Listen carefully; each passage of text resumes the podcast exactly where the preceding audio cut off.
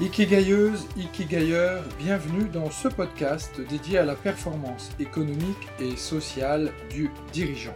Je m'appelle Pierre Cocheteux, je suis Ikikai Business Coach et ma mission est d'aider un maximum d'entrepreneurs surbookés, débordés ou stressés à diviser leur temps de travail par deux tout en multipliant leur performance économique par 10.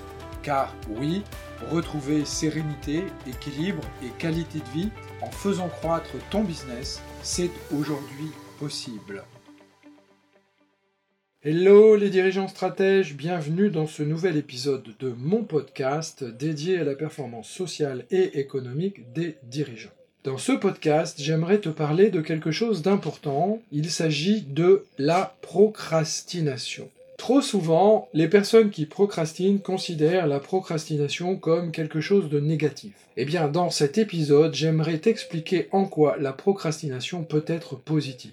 Remettre ton travail au lendemain peut paradoxalement te rendre moins productif, mais aussi, à contrario, te rendre plus productif, à condition de procrastiner dans de bonnes conditions. Si, en analyse transactionnelle, on considère la procrastination comme une sorte de passivité, alors cela signifie qu'il faut s'intéresser aux causes de la procrastination et à ce qui génère cette attitude passive. Aujourd'hui, dans notre société, la rapidité est souvent récompensée et la procrastination est souvent considérée comme quelque chose de négatif, alors qu'elle était vénérée dans les anciennes civilisations. Comme je te l'ai dit plus tôt, celle-ci peut être bénéfique et productive dans certains domaines, à condition de bien la mettre en œuvre et de comprendre les raisons de votre procrastination. Remettre certaines tâches au lendemain peut s'avérer très utile et peut s'avérer d'ailleurs être une manière très active de gérer ton temps.